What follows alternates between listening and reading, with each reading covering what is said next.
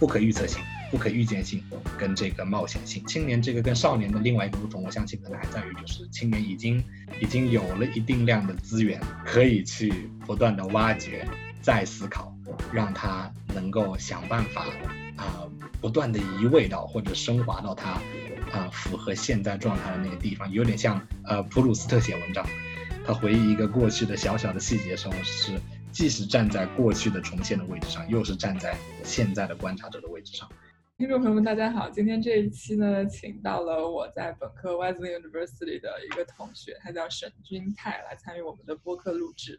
然后这一期呢，算是我们青年专题的第一期。沈君泰同学呢，他的个人背景也是非常有意思，先给就是大家介绍一下吧。我想起就是介绍做这个自我介绍，也是一个很有意思的过程，好像我们。呃，有意识的选择出了一些自己生活中觉得比较重要的事情，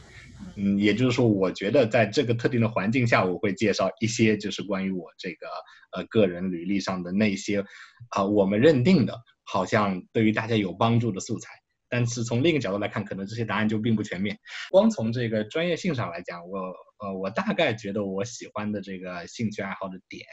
集中在这个建筑艺术、西方和中国美术史。还有历史，对我影响力特别大的，其实还有地理，因为我早年就很喜欢去旅游，到现在为止也是，下周也要继续旅行。还有这个文学，但是现在我虽然在哈佛大学学这个城市研究，嗯，下一步呢是计划去芝加哥大学读法学的，呃，听起来是一个嗯比较复杂，或许是比较混乱的这么一个组合。当时我在这个和哲彦做同学的时候，也是跟哲彦同一个专业的。就是这个历史、政治、经济和理论，然后配上了另一个艺术史专业，没有一个特别明显重点。呃，可能我也确实对这些领域都比较感兴趣，很多专业性的问题、跨学科的这个可能性跟实践，我到现在可能都没有想的这么清楚。嗯，你刚刚说你以前特别喜欢，现在也特别喜欢到处旅游或者去看一看那个地方的建筑啊之类的，这个过程。嗯对你的一个兴趣的培养有什么样的影响吗？我在想的是，旅行本身可能会被划划分成两个部分吧。呃，一个是旅行在行走的那几天当中所看到的世界的面貌，另一个可能对我影响更大的是在旅行之前对于旅行的编排。我记得我有印象的第一次的旅行编排，好像是二零零八年的时候，那一年这个奥运会。暑假之前去了一次敦煌，啊，当时我记得三家人一起去敦煌这个地方呢，一听就是一个非常呃文化上非常集中的有深度的地方。那么因此在出行前必须要做一些准备工作。我们当时呃不知怎么回事，就觉得好像这个准备工作有意义，就是想这个珍惜时间哦，不要去了那个敦煌之后白 看了很多东西。所以当时我呢是负责在旅行之前整合了这个关于敦煌的历史介绍资料的。我自己当然看过一部分，但在那个年代可能也就是百度百科水平，呃，只是就是在那个时候去整合这个资料，有一种就是带领这个全组去欣赏一个地方的一种责任感。这种责任感，还有这种嗯，试图去了解，在旅行之前对一个地方提出一种期待，呃，然后试图去遵循这种期待，去收集更多的资料，呃，尽量的全面的去对它有个预设。这个事情本身不一定是个好事，当然。啊，因为他在到了旅行现场会失去一种刺激性跟这个惊喜性啊。但是至少从那个时候开始，我感觉，嗯，旅行编排这件事情，我后面参与度越来越高了。呃，也就带给了我对于一个地方的这个比较基础的所谓的研究能力啊。就到了大学之后，好像这个这方面的这个素质转化成了研究，并不是在旅行当中就是解决那个行程中实践的问题。所以我我我现在觉得是就是旅行前的准备。和这种嗯，对于研究的这种好奇心跟积极性的雏形，啊，对我之后的学术经历可能是有一点影响的。刚刚你说到，就是你本科的专业，就也是我在本科的专业，是一个比较跨领域的一个学科。然后作为作为文理学一档，可能我们在选择专业的时候，或者有很多人可能也会面临我们曾经的 struggle，就是不知道自己该学什么。或者说，好像对很多东西都比较感兴趣。然后在这个面临这样的抉择的时候，你自己会是一种什么样的状态呢？怎么样去？我当时采取的态度，我当时采取态度好像跟现在也是类似的，就是在有可能的情况下尽量都去涉猎一下。呃，这个可能需要就是以时间为代价，或者说以这个有一种冒险性的这种代价。呃，但是呃，我们之前在选择这个呃 social studies 的时候的这个时间点上吧，可能也确实是二十九岁左右。嗯，觉得很多事情确定下来好像也没有特别的必要，嗯，所以去搜索自己之前感兴趣的这个学科跟话题。我想我在那个时候得出的结论，我在高中的时候得出的结论，实际上是这个经济和政治。这个一方面考虑到高中提供的课程其实是比较有限，我们只能从一个比较基础的领域去这个了解一个基础的学科。呃，其他的学科，比如说什么艺术史啊，比如说就连这个严谨的历史学啊，其实是都没有经过这个很好的基础训练。可是这个并不影响到我们就是本身的好奇心吧？可能。所以就是当我们嗯回顾起自己之前读过的书，古典文学也好，清朝历史也好，从《红楼梦》引发了清朝历史，从这个小时候读的简明中国史开始去这个试图去。啃这个剑桥中国史等等这些事情，我曾经也都好像试图去尝试，就有这么一种这个背景和记忆在告诉我，好像嗯许多事情的好奇心可能可以被合到一起，如果有这么一个平台在我面前的话，所以当时看到这个 CSS，包括这个这还有还有还有学长学姐，包括你在内的影响，呃他们的这个人格素质。等等，是似乎会告诉我，哎，这个专业读完的人可能是什么样的个性，什么样的知识的这个思维，呃，同时，呃，他的学科至少符合我当时对于这个，嗯，学科选择的一个一个一个判断和整合，所以，当时的选择就是去这个，嗯，以一个复合专业为基础，然后艺术史是我比较晚的发现，这个说说不定之后可以提到，嗯，现在也是一样，呃。城市研究跟法律这两件事情之间并不是完全没有联系。我仔细想了想，在一个更加抽象层面上是有关系的。所以虽然我觉得我们在学很多很多东西，但是恰恰是因为我们嗯试图去掌握不同的这个知识，所以能够得出的这个能够精粹出的这一种抽象的思维能力和思考，似乎就是一种比较整体性的思考，好像它并没有这么分裂。所以我现在回过头去看，觉得学这些。呃，或者说看似分裂的，呃，学习各种各样的知识，似乎并没有真的让我们知识结构变得非常的分裂。嗯嗯，就这种跨学科的这种学业上的这种追求吧，就可能有的时候会被诟病，就是说，呃，跨领域，然后好像每个领域你都不转，然后你都就只是蜻蜓点水的学一下。然后你刚刚提到，就是说你觉得更看重的是一个思维的培养，而不是仅仅是一个知识的一个获取。那我就在想，就是什么样的思维训练你觉得是比较重要的呢？或者说会让你产生一种呃满足感吧？就觉得哦，我确实在这个过程当中得到了很多成长。哎，其实这个这个问题问的很有意思，因为呃，在这个层面上来讲，我总觉得我小时候的经历，在我很小的时候的经历，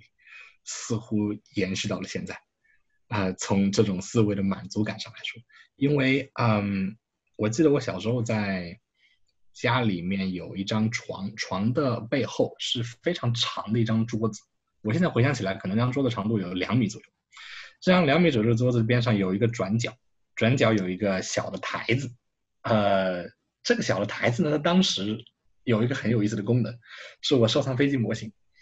然后我收藏飞机模型，当然这个我收藏飞机模型是因为我小更小的时候，在我可能上幼儿园的时候看那些那个呃交通运输的那些图画书，呃收藏飞机模型之后把它摆在那个小台子的那个转角上。那我现在回想起来，当时为什么会把飞机摆在小台子的那个转角上，是因为那个长长的那个台子似乎能被我想象成一种跑道的样子，而这个转角处像是一个停机坪，这种类型的想象力，也就是如果再说的精确一点，那很像香港启德机场，在当时我的脑海当中。老的启德机场的那个、那个、那个平面图，这种类型的想象力，似乎 在我小时候就出现在我生活中的很多其他地方。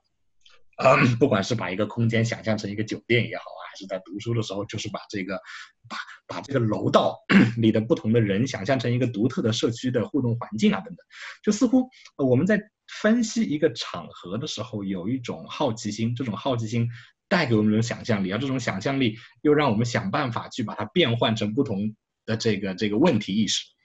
呃，然后在这种问题意识的前提下，我们呃，其实在我小时候，包括现在，可能回答很多问题的时候，并没有真的在思考究竟我在使用哪个学科的知识，只是有这么一个问题，并且我想解决这个问题，这个问题带来一种好奇心跟想象力，然后我去这么回答它了。所以这背后永远有一种不确定性，一种不可预见性，一种一种一种一种冒险性，而这三者加起来，就似乎给了我一种呃很好的愉悦感。呃，前阵子读这个项标的书，把那个把自己作为方法，它里面提到一个观点，类似于这个所谓 have fun，这个这个研究 have fun，他把这个 have fun 定义为，我记得把他把它定义为这个啊，不需要额外的外在的刺激，就能从内心当中得到一种满足的感觉，就是一种所谓好玩的好奇心。嗯，这对我来讲，可能是我思考问题的一种比较基础的这个这个这个切入点。呃，从小到大，呃，都围绕在这么一个这么一个这个范围当中。也就是说，跨学科这件事情对我来说，或者说跨越不同领域这件事情对我来说，可能也也是一种不是很奇怪的、比较比较自然的状态。嗯，我们甚至不知道我们在怎么跨学科，我们甚至不知道我们在思考具体我在跨什么学科，好像自然而然就是如此。好像有的时候，像我数学这么差的人。呃，都会都会试图去想一想这个数学可能会怎么这个这个解决我们所面临的问题，所以可能可能就是这种提问的形式，这种这个这个这个这个自然而然的好奇心的这种这种满足感，我就觉得已经可以了。嗯，我觉得很有意思，就你刚刚说这种提问的状态，然后我在想的就是，嗯，你觉得在本科阶段跟你现在在读研的阶段，你的。内心或者说就是知识方面的这种追求上的核心的叩问有所变化吗？比如说你大学你特别想解答一个什么样的问题，然后现在可能这个问题又不一样了，随着你呃的 urban studies 要去读法学院这样子。我我总觉得就是如果就是光看这个嗯核心的这种叩问的形式的话，呃有有一点没有变的，可能也有一点可能是变了的，就没有变的一点。嗯，好像是这个我自己提问的核心的叩问的方式，往往不是全景式的方式。我我我一下子很难去解释它。嗯，似乎是那种，嗯，如果我们面面对一个问题，比如说这个，举一个简单的例子，我想我想一想这个什么例子比较好。比如说陀思妥耶夫斯基的这个小说当中，他虽然在提到法律问题，但他也可以从另一个角度来看问题，就是这个呃圣圣彼得堡的景象。这个陀思妥耶夫斯基圣彼得堡景象是非常可怕的景象，呃，一堆这个贫民窟啊、酒吧啊，然后这个呃流浪汉带着他们的狗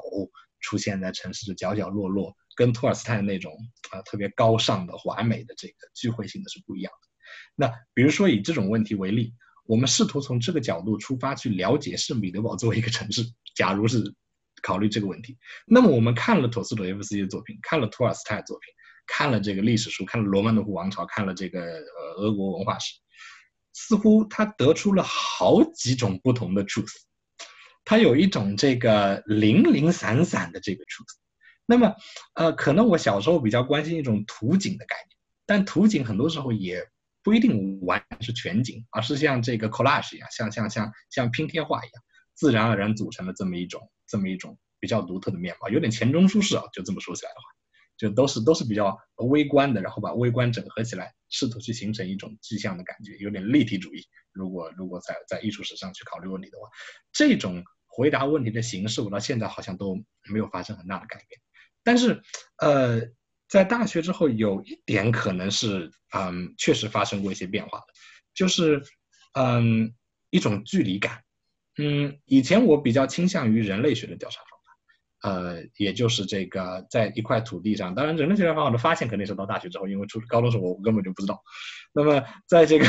在在在形成了一种可能比较规范的问题意识或者逻辑之后，这个规范的问题这个逻辑也也也也自然是有利有弊。嗯，似乎带给我们一种很独特的距离感。之前我在看一个书的时候，喜欢看我的附近，喜欢看这个我能读到的这个在我面前的资料，呃，我的社区，哈佛大学的样子，Wesleyan 的样子，学校里面的建筑等等等等。嗯，但是似乎就是经过了一些这个学术范式的浸润，呃，第二手资料的学习，跟这个艺术品这个形式语言的研究，似乎好像给了我一种很特殊的距离感。就这种距离感，让我们即使站在一个地方，都觉得好像离这个地方有一点距离。呃，似乎如果说的积极一些的话，好像有一种特定的精确性，就是从这个面上流露了出来。这是我记得我上大学时候，好像至少是没有这种意识跟体会的。那，嗯，如果还有一种这个角度来讲的话，我们现在是真的试图前面讲到有很多零散的真相，但是呃，我们接受教育似乎让我们的叩问变得能能试图去达到一个比较宏宏观的结论，跟以前就是，嗯，以前这种纯粹的参与者式的。这个视角好像很不一样。你刚刚说到这个零散的真相，我觉得就在大学期间确实是会有这样的一个倾向，就是说，嗯，好像你学的东西看似不能够给你一个答案，但是在最终你把它拼凑起来的时候，呃，你发现就好像你也不是说最终找到了真相，但是你好像找到了一种。发现真相的方式，就是是一个一个 discovery procedure，就是一个发现的过程。然后，哎，对，对。然后我觉得，嗯，我觉得你可以讲一讲，比如说大学期间，你觉得对你影响最大的一门课，或者是一个一个一个老师，或者是某一种经历，是最让你难忘的。哦，这个这个这个问题问的特别好，就是嗯，上大学以来。如果说这个方法论是由不同的课来搭建起来的，来综合搭建起来的，那么好像对于一些学科和问题是答案确实是来自于极个别的课，就是这个这个这个现象倒是仔细思考一下的话是有这种感觉。呃，有两三门课我印象比较深，这个舒恒哲老师的这个犹太人的中国历史经验这门课，我我我印象特别深的是他有一种提问的视角，这是一种全新提问视角。从一个看似这个非常小的切入点出发，在问的问题是关于犹太人的历史，呃，间接提到了这个身份问题、接纳性的问题、移动性的问题，这个等等等等，嗯，有一种非常强的扩散，还有希望跟记忆，这个这些这些类型的主题，似乎告诉了我们，就是哪怕是一个很小的问题，嗯，一个我们视野当中所注意到的非常细碎的。看似细碎的现象，如果去真的好好提问的话，它的答案很有可能是一种这个呃，在学术范式当中，或者在思维范式当中，一个非常宏观的、非常具有影响力的答案。这可能是一种这个方式，我印象特别深刻。那么我上的建筑课，无论是在 west 脸上还是在哈佛上，都有一个很大的特点。就是他们试图去嫁接这个我们看到的世界，我们的 vision。如果说我们的 vision 还有还有可能在欺骗我们的话，那么我们的 vision 跟我们的这个 imagination，我们的想象之上才是 understanding。那么这个他们非常注重这个所谓的 imaginative part 这种想象力的空间。嗯，这在告诉我们就是，可能没有一个任何的框架是定的。呃，它基于一个非常个体的个性化的这种诠释，以至于这种想象理论上讲是不能被很好的规训成呃一个体系的，可它却游离的存在，啊，给了我们很大的力量，以至于我们越来越接近那个理解的过程。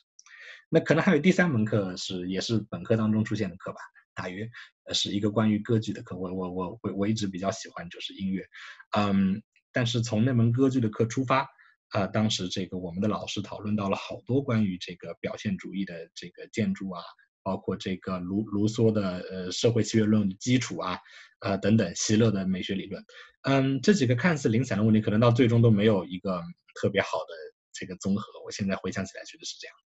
但是可能嗯，现实中这个瓦格纳所去创造的整体艺术也有一些这样的零散性，因此嗯，作曲家自己。可能到了最后都很难去创造出一种真正的这个适合普罗大众审美的，啊，我们被一部歌剧的整体所震撼，而不是细节的这么一部作品本身就很难很难达到。这好像也在告诉我们，就是呃，可能可能过于有雄心壮志的研究，嗯，当然是很有好处一件事情，但是可能这个不一定要一定要以它为目标，就只要是就是中间所走的道路是这个能够给我们一些一些一些一些思维操练。或者说一些这个眼界开阔的可能性，那么也就不错了。我感觉这三种课对我影响确实比较大。刚刚你说到就是这个你提到这些课程，就我我也上过舒老师的那节犹太人在中国的课，我觉得他提供的早年的课程啊，对，非常的独特。然后有的时候跨学科，其实我觉得跨学科其实特别特别难，就是你要提出一个好的问题，其实不仅仅就是说你要对这个跨的领域有一定了解，你还要有一个非常独特的视角，就你能够切入到那个准确的点，然后能够问出一些东西。然后对对对。对，然后你你你感觉就是你大学的涉猎是非常的，呃，抽象，然后很风花雪月的这么一个过程。然后现在呢？可以可以可以这么说，现在有点不同了。对，现在现在就是你要读法学院了，然后现在也在读这个 Urban Studies，然后看上去，尤其是法学院吧，就是一个非常具象，呃，甚至是有点精不切的这样一个领域。然后，但但因为我自己在法学院，所以。我也有过这个从抽象 到具体的这样一个过程，不知道是什么因素可以驱动你去选择这样的一条道路。然后你觉得，自然是，嗯，作为一个学艺术史的背景，怎么样去有一个不同的视角去学法律吧？我总感觉好像，嗯，我自己的这个认识某一些知识的过程吧，呃，就像很多人一样，也是从这个具体的事件跟图像出发的。呃，然后变得变得抽象，就是我们刚看到第二，似乎好像进入了大学之后，或者说进入了高等教育系统之后，这个随随随着见到了人的改变跟提问方式的改变，啊，我们讨论的问题，把我们曾经的那个图像，我们所能看到的图像，比如说就是以化学为例的话，呃，很多喜欢化学的这个同学们，一开始爱上化学的原因，可能是因为那个爆炸很漂亮，这个把把各种各样的元素合成一起，是一个很很美丽的这个调色盘。但到了之后，就出现了元素周期表，出现了这个呃化学方程式，出现了等等呃之类的这个抽象的现象，好像我们也有这样的过程。如果说我小时候的那个好奇心跟想象力是一种图像性的话，那么到了这个大学阶段，似乎嗯把它通过某一个方式抽象化。那现在不管是这个城市研究也好，还是这个法律也好，似乎又要回到这个现实当中去。呃，可能依然包含有一些图像的成分，嗯，所以在这种情况下，嗯，我也是就是很期待这种转换的过程，因为我总觉得，嗯，把这些好奇心，把这些综合的这个提问的方式，呃，回归到实践当中去，本身可能就是一件，嗯，有相当挑战性的事情。就连城市研究跟法律，嗯，我都觉得从一个实践的角度来说，也是从一个理论角度上来说。并不一定完全就没有任何的关系，嗯，比如说我们在看一个这个城市规划的点的时候，问出的前几个问题肯定是，哎，呃，比如说我要对这个房子或者广场进行重新规划，那么有个很简单的问题，就居民到底觉得之前那个房子跟我间隔多远才是舒服，才是不拥挤的？这个事情啊，我们需要寻找一种心理学和观观察面的视角，给它进行一个很神奇的定义。而这个定义呢，一般是反映在这个社区当中居民的一般性，它有一种一般的面，在我们的面前是比较的这个具象的，我们能够通过一种数据来告诉我们它可能是多少多少多少大的空间，它这个建筑到了多少高的程度才不会就是互相影响，这个阴影不会互相影响等等，这些是比较一般性的问题。但是好像就就连法律问题，在很多时候它的底子上都是在回答一个一般性的问题，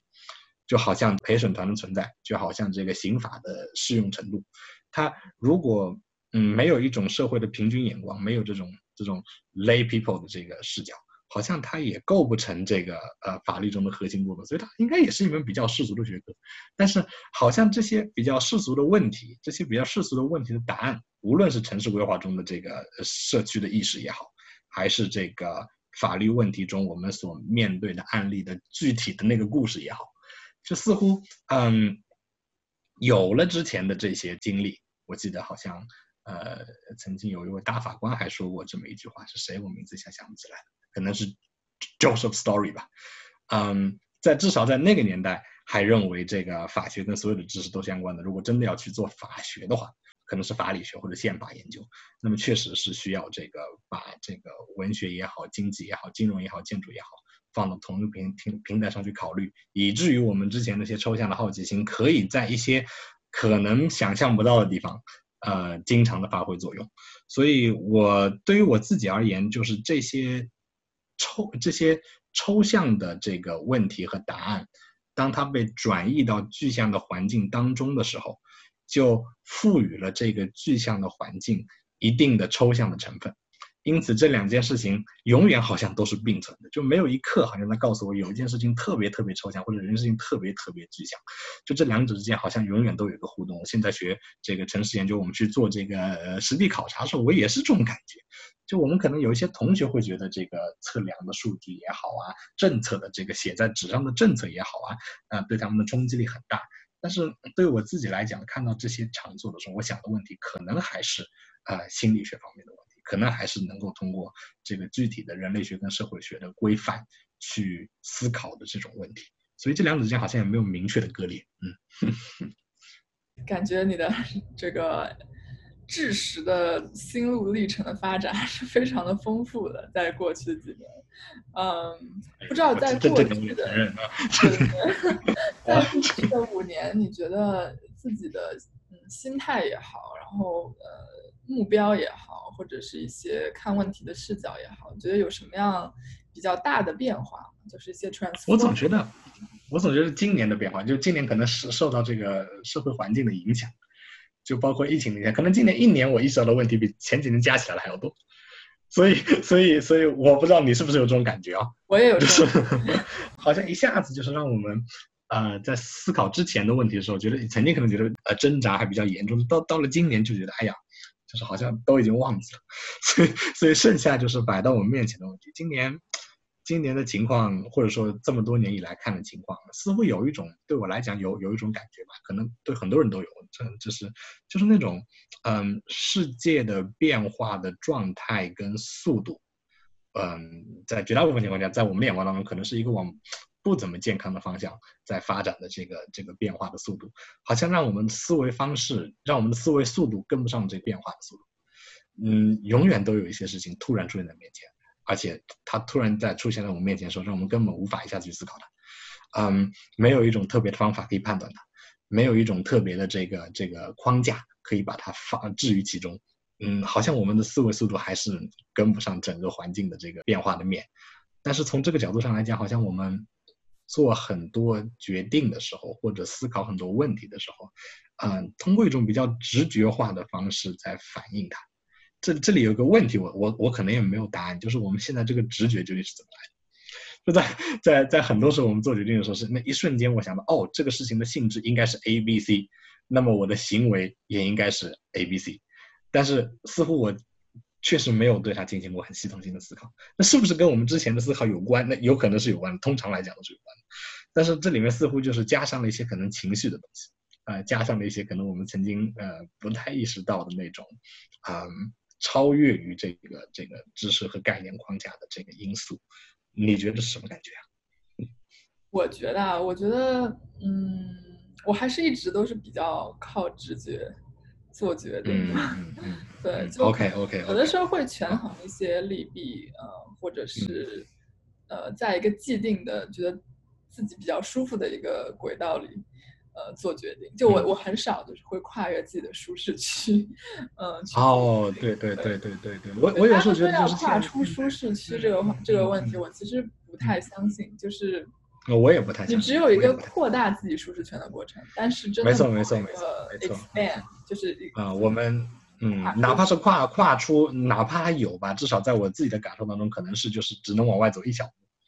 就差一点点，让我觉得有一些别扭，然后这么一点点别扭，我在心理上还可以承受。呃，其实他已经在我舒适区之外了，因为我不舒适嘛。但是他也就是只能跨这么多而已，那也有可能就是因为这么一个小小动作多做了几次之后，就是我们的舒适区在以某一种比较缓慢的速度扩大，然后现在的这个世界上发生事情好像在冲击我们很多舒适区以外的事情，所以就导致我们就是做决定的时候一下想不到该想不到该怎么应对，因为我们没有一种可能比较舒适的方法去应对它，所以好像这成了一个比较比较大的问题，超越了我们就是。最近几年真正在思考的事情，也有可能就是，嗯，确实就是把这些嗯比较抽象的这个跨越不同领域的知识，放到一个具象的决策的这个时候，它会出现一些这个间隔，它会出现一些嗯并不这么完美的这个搭配。我想这个事情可能还需要思考一下，它在未来会以什么形式出现，并且是不是有一种这个新的思考问题方问题的方法，可以帮我们去呃冲击这些嗯不舒适的感觉。那你自己预想五年之后自己的状态会是什么样，或者说你期待的状态会是怎么样？我我我想我期待的状态应该是，呃，一方面是我们刚刚讲的，就是所谓的这些思考跟好奇心吧，呃，如果它能够嗯被应用，也不一定是被应用嘛，至少是被适应到嗯不同的这个现实中的环境当中去，在那个五年之后，呃，因为大选的缘故，可能是一个这个很难想象的呃世界，或者很难想象的西方世界。呃，中国也同样如此吧，嗯，去这个比较灵活的，嗯，做出一些符合那个五年之后的世界的，呃，相对精确的思考。这里可能也涉及到这个法律的问题，最高法院大法官们的这个这个组成可能也会发生比较明显的变化。那么在这个时候，可能也会影响到呃司法意识，呃，对我们这个未未来的律师好像也具有一些挑战性。包括我们可能还会面临这个，呃，如果从城市研究的角度考虑的话，我们作为这个特殊、相对特殊的群体，啊，在现在的美国保守社会看来，嗯，处于某一种这个边缘或者次边缘的状态，会带来一些嗯不满。如果用弗洛伊德的这个词汇去考虑的话，那么可能也会受到这种问题的冲击，因此。有可能会有一种新的呃生存的方式、思考的方式，甚至会出现一种这个新的啊美的方式。毕竟呃它是相对的，它是相对于社会上的这个所呈现的状态。所以我总觉得就是如果还能跟得上啊。啊，在那个时候，不像我们现在有时候想到抖音啊，在在在在美国处于这个青年群的状态，已经有点跟不上。呃，如果如果还能如果还能跟得上，并且就是呃看的足够多，然后把思考跟现实结合的更加呃切近，嗯，换言之，把那些零零碎碎的这个真相跟真理，通过某种形式呃转译为我们可以做出行动，或者说做出判断、做出决策的。这么一种基础，现在可能还并不是完美的。我希望就是五年之后，在这方面，呃，可能可以做得好一些。嗯，那你觉得青年这个概念对你来说是意味着什么？我想青年这个概念其实很有意思。一方面，它可能是个年龄概念；一方面是个嗯心态的概念。我我一直在想，就是嗯，如果说。这一期节目，这一系列的节目讨论的青年是和嗯陈独秀的新青年有一种关系的话，这里面我们如果抛弃这个呃不，我们不能不考虑这个“新”字的意义，呃新文化运动、这个新生活运动、新青年杂志，好像呃有一种特殊的变革力在背后。这种变革力呃是在现实中是好是坏，我们嗯至少不能基于同一个价值标准去判断它。但现在让我去这个回想陈独秀的观点的话，我总觉得他的这个其中好像我记得第一条、第第一条、第第三条、第四条之类的讲的很有道理。这种世界性的眼光，这种这个自由的思考方式，跟某一种呃特征的进取性，好像在这个时候也很重要，尤其在今天的社会当中。嗯，但除此之外，嗯。似乎“青年”这个词背后所暗示的意思，对我来说还有一种，嗯，没有被这么快塑形的感觉。它应该还是一个在制作过程中的这个陶瓷器皿，而不是一个已经被烧制出来的陶瓷器皿。所以它好像有一丝可能性，有更多的这个嗯延展性。也就是说，可能会倾向于对我自己而言比较重要的跨领域，也不一定跨领域，我们也不能把它理解成可能是一种。呃，复合的状态，它它仅仅是一种自然状态而已，就是这种状态背后的那种呃不可预测性、不可预见性跟这个冒险性，我们就是不断的进入一个世界，然后再从世界里走出来，有这么一种感觉。那同时，我们可能也得是一种这个嗯好的观察者和提问者。嗯，可能不不是那种少年中国说的感觉，就没有没有没有抱有这么多的这个不满或者愤怒或者情绪，这一点是不是必要？那我相信在有些时候要，嗯，也不是像比如说这个环保少女这样的形象，我我我相信她做的很多想法跟思考是很有价值的，但是有一种特殊的政治性在背后。傅斯年可能会觉得他也会支持，但是总是要有其他的一些这个思考去支撑他。也但是同时，如果说我们是一个，我们希望青年是这个好的问题的提出者，能够思考社会不同的面的，呃，富有一定的激情的。呃，能够有一定的自由被塑形的可能性的，带有冒险精神的，追求某一种不确定性的人的话，嗯，青年这个跟少年的另外一个不同，我相信可能还在于，就是青年已经，嗯，有了一些过去的人生，已经有了一定量的资源，他们，我们可以去不断的挖掘、再思考，让他能够想办法啊，不断的移位到或者升华到他。啊，符合现在状态的那个地方，有点像呃普鲁斯特写文章，他回忆一个过去的小小的细节时候，是既是站在过去的重现的位置上，又是站在现在的观察者的位置上。因此，他写的那个呃十三四岁的爱情故事当中，总有一种这个强很强的这个算计跟功利心，好像是一个四五十岁的时候的人才会具有。那么在小说中可能是这种感觉，在我们这个思考问题的方式当中，或许就是那些过去的面貌，它。会随着我们的这个面对的世界的变化，而被赋予一些这个相应的意义，而在试图去保存它曾曾经面貌的同时，嗯，能够用不同的方式让他们发挥比较积极的作用。所以，好像我们处于这么一个一个交叉点上，既有一些有意义的过去，甚至是一些富有激情的过去。这些激情可能还没有，就是它它它依然有相当的这个强度。那么，因此在这个层面上，在这个时间点上，呃。有对他的这个，有对我们的过去的延续，又有这种面向新的世界的一种可能性 我觉得这点说的特别好，就关于有有了一丝过去，但是这个过去没有成为一种完全的回忆的一个状态。嗯嗯嗯嗯嗯，没错没错，这个问题我我好像是一个记忆学的问题啊，就是就是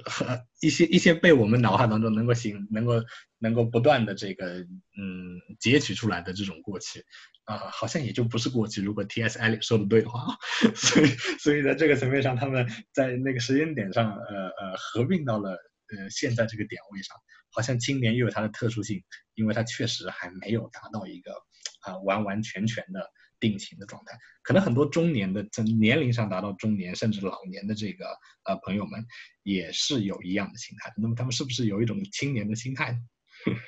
对这个问题问的很好，就是有一种现在进行时的感觉。哎，对对对对对，很多地方很多呃，以前我们做城市研究的时候，会考虑一个地方是不是具有现在性，就是是不是我们面前看到这些景物、这些文化设施、这些道路，能够让我们想到的是现在我们还会使用它，而不是仅仅停留在一个过去记忆的容器当中。就好像我们这个国内不少破败的乡村古建筑一样，他们根本没有人居住，他们。这个带来了某一种特定的哀愁的哀愁式的乡愁，而这种这个古建筑残垣断壁是一种废墟式的美学，可是它确实没有太多的现实意义。如果说废墟美学是一种有现实冲击力的场景，能够让我们回忆过去的话，那说不定也就是它唯一这个跟现在所接轨的意义。因此，就是在这个层面上来讲，会有一些人啊会认为，哎，这样的建筑是不是应该对把它取代？那么，好像从从一定的角度考虑，嗯，这种说法并不是完全错误。所以，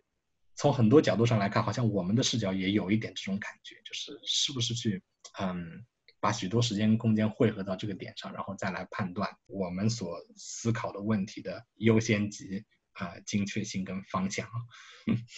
啊，今天跟君泰聊得非常开心，感觉又回到了大学时候促膝长谈。我也是，我也是。感觉一一呃，曾曾经的交流好像也经常就是以这种形式进行哦。但是我这话又话又说回来啊，似乎这个点都可以就提到一点点的。嗯，就这种这种对话的感觉吧，就或许也是一种，至少是在跨学科思维当中，也不一定跨学科思维当中，就研究任何问题的时候都有用的这么一种形态吧。我们跟啊，我们的附近在对话，我们跟我们熟悉的朋友在对话，我们跟我们的呃老师在对话，我们跟在许多时候跟我们自己在进行一种对话，而这种对话的这个质量，这种对话所能形成的情感跟意向，好像都在帮助我们理解很多很多的问题。而这种嗯形式，这种可能一方面是内在的挣扎，一方面是这个啊延伸的思考，似乎都嗯至少是比较符合可能我自己的这么一种思考问题的方式。好像曾经我们在 Wesleyan 的时候，是不是也经常就是好像通过这种对话的方式在解决问题啊？不管是呃我们自己也好，还是跟我们老师的关系也好啊。对，就对话本身就 discourse 本身，它有一定的，就一种气场吧，就能够带动你的情绪和思维就一起运作。有的时候，如果你跟一个不是特别熟的人，或者是在一个 panel talk 或者是个 workshop 里面，可能调动的仅仅只是你的知识方面的一个逻辑推理方面的这个维度的思考，就很少有一种呃 emotional touch 对于自己的一个想法。对对对对对对对，好像缺少了一些抽象的情感性，但是在现场的时候，不断推进的思维不断推进的过程当中，有的时候也是同时是情绪不断推进的过程，就在这两者呃叠加的时候，往往这个效果特别好。啊，我我今天读的一本书里面，William Manchester 写的书里面，他提到了一个很小的点，就是嗯，每个人都是所有他生命中 见识过的。交流过的人的集合，这个观点还蛮有意思。就确实，我们有的时候可能并不是我们自己，而是跟所有跟我们有某种形式的对话的人，他们的精神一点点的渗透进来啊。我们读过的书中的这个意象，我们看过的世界中的这个图景，啊，一点点渗透进来，然后慢慢组合成了可能我们这个个体。因此，呃，因此它成为了一种类型的整体。所以，就好像这两者之间也有一种桥梁。感觉青年应该也是如此。嗯，是的，是的，是的，是的。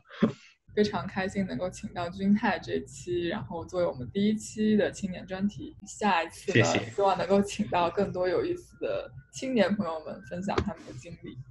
我也希望从你们的节目当中能够就是学到许多其他人的这个啊面貌，呃，也是一种交流的形式。对 对对。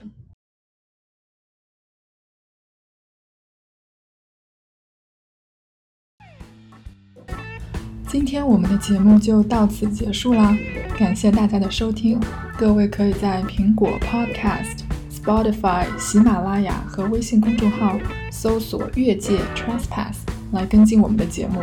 欢迎大家给我们留言，我们下一期再。